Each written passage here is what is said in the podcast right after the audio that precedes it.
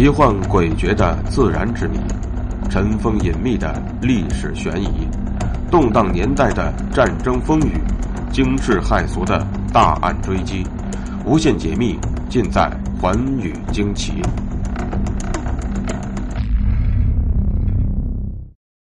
大家好，欢迎收听《寰宇惊奇》，我是东方。今天传奇女蝶故事的主人公名叫郑平如。相信大家对这个名字是十分熟悉的，主要是因为，她便是李安导演所拍摄的电影《色戒》的女主人公的原型。而这一位美女特工究竟接受了怎样的任务，又究竟如何深入虎穴去完成她的任务，又有一个怎样的人生结果呢？下面我们便走进这一位传奇女谍的故事。一九三九年。十二月二十一日的傍晚，从上海当时最有名的皮草行传出了一阵枪声。国民党女特务郑平如准备暗杀汪伪七十六号特工总部的头目丁默村。事先虽然经过了严密的筹划，却不幸败露。之后，郑平如又深入虎穴，准备再次暗杀丁默村，然而最终仍然失败了。出于一颗爱国之心。郑平如舍弃的不仅仅是他自己年轻的生命，还有一段乱世的不了情。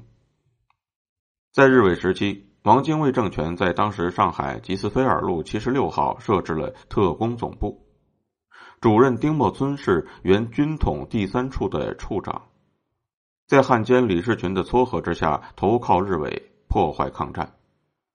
为此。中统上海潜伏组织负责人陈果夫的侄子陈宝华决定抓住丁默村好色的弱点，施美人计以除掉他。丁默村本就是一个色中恶鬼，交到如花似玉的郑平如自然是喜出望外，而郑平如则佯装成涉世未深的少女，不时恃宠撒娇，与丁默村时断时续，若即若离，逗得丁默村馋涎欲滴。神魂颠倒。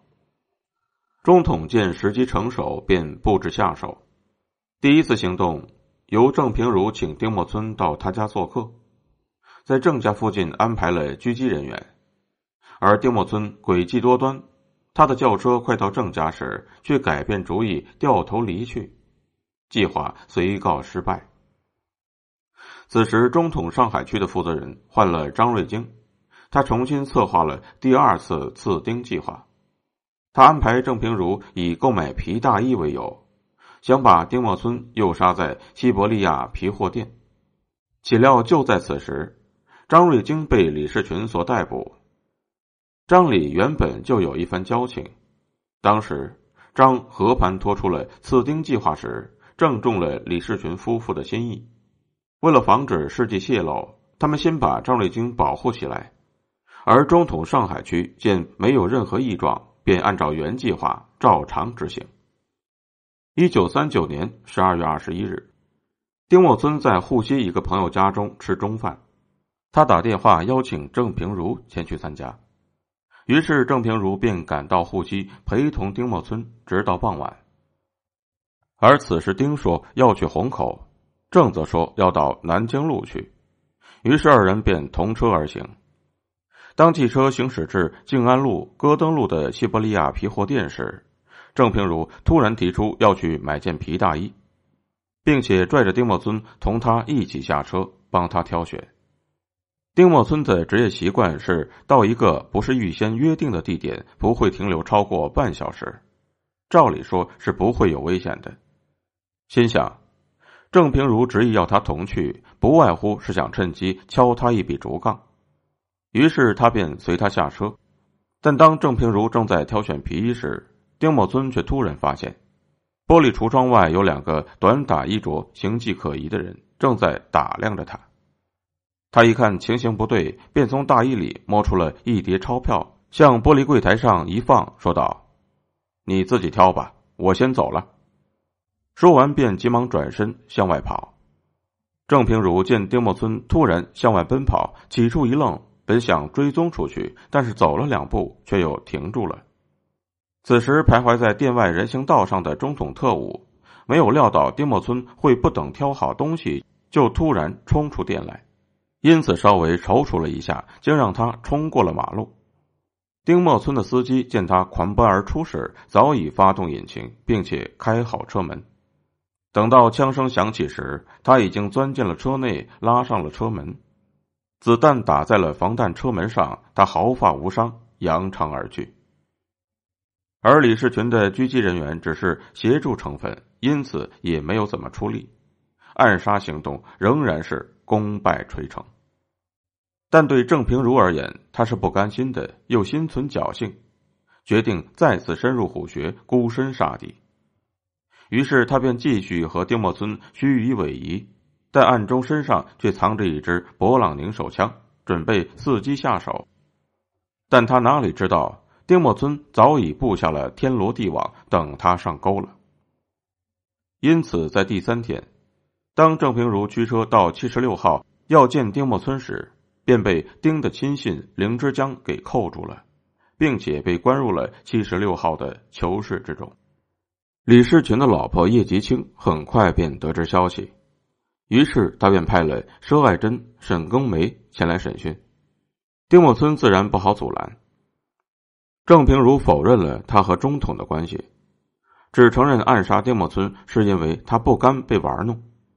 丁默村虽然恼恨郑平如参与对自己的谋杀，但又着实迷恋她的美色，因此他并没有想要置他于死地，只是想关他一阵子，再把他放出来。但是，丁默村的老婆赵慧敏却悄悄的找到了林之江，并且对他面授机宜。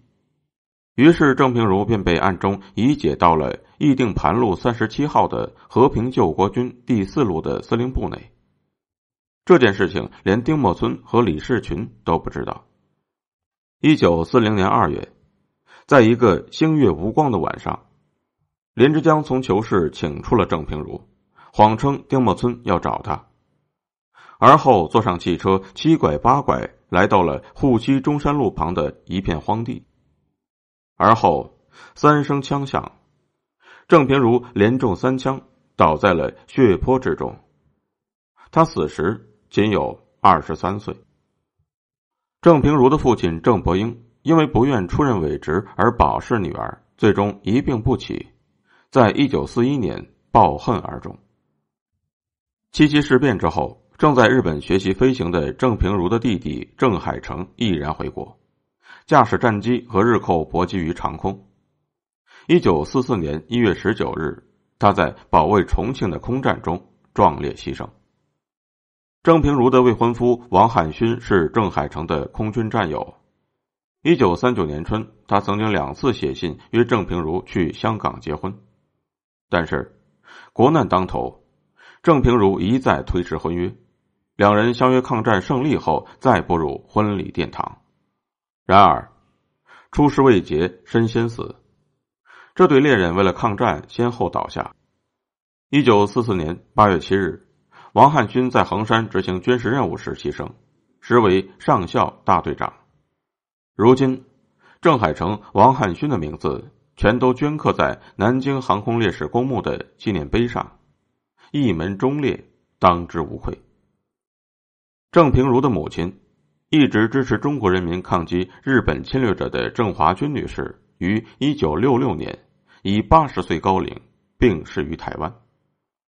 丁默村在此事件之后被排挤出了七十六号特工总部。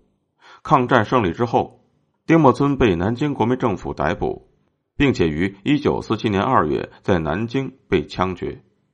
在郑平如被杀后，也有一种说法流传出来，说他对丁默村动了感情，因而，在服装店里的关键时刻情不自禁暗示丁默村有危险，让他得以逃脱。这种说法被张爱玲在《色戒》这部小说里加以强化。郑平如刺杀丁默村的时候，张爱玲正在香港读大学，她知道这件事情是从后来上海各种小报的大肆渲染中获悉的。而后来，张爱玲曾和时任汪伪政府宣传次长的胡兰成交往，她从胡兰成的口中得知了详细的故事。胡兰成曾任汪伪宣传部次长。与平如莫孙氏与张爱玲，爱玲乃作色戒小说，然于二人情事太多渲染云。历史的悲剧便在于历史真相被掩盖，甚至被歪曲。在流言蜚语之下，这一次刺杀汉奸的行动被说成了是郑平如设计诱杀丁默村，但却对丁默村动了真情。这种说法被张爱玲的小说《色戒》进一步强化，这也导致了郑平如以身报国的内幕在很长一段时间内不为外界所知。甚至被诬陷为迷恋汉奸情人，而一度备受谴责。有学者认为，张爱玲通过郑平如刺杀丁默村的事件，展现了女性和男性对情感的不同价值取向，以及悲剧人物的悲剧宿命。然而，更多的人认为，张爱玲为自己从胡兰成口中得知的锄奸故事涂上了一层粉红的色彩。但是。郑平如却用自己的鲜血和宝贵的生命告诉所有人：烈士的灵魂是忠贞不屈的，永远不会被流言蜚语所撼动。